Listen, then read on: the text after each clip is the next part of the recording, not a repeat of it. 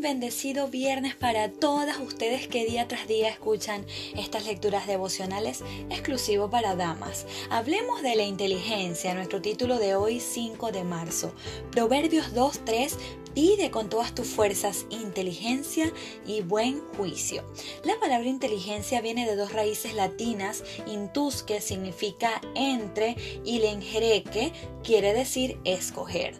De modo que etimológicamente el que es inteligente sabe escoger entre varias alternativas la más conveniente para resolver un problema o tomar una decisión, es decir, elige la mejor opción entre varias posibilidades. Cuando Dios nos creó nos dotó de inteligencia. Es un don que si lo desarrollamos nos llevará por la vida asertivamente.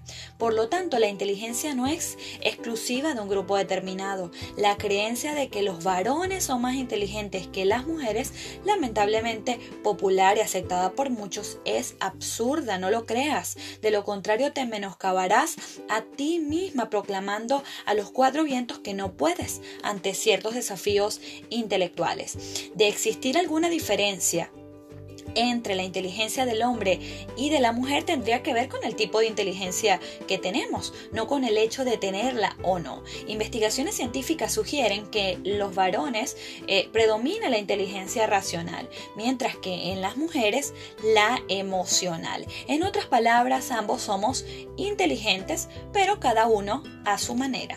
Saber escoger, decidir y resolver es la expresión máxima de inteligencia.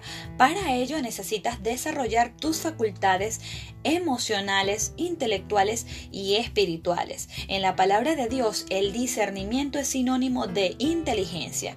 Cuando yo era niña muchas veces vi a mi padre usar un cernidor, que es una herramienta artesanal para separar la paja del grano de trigo.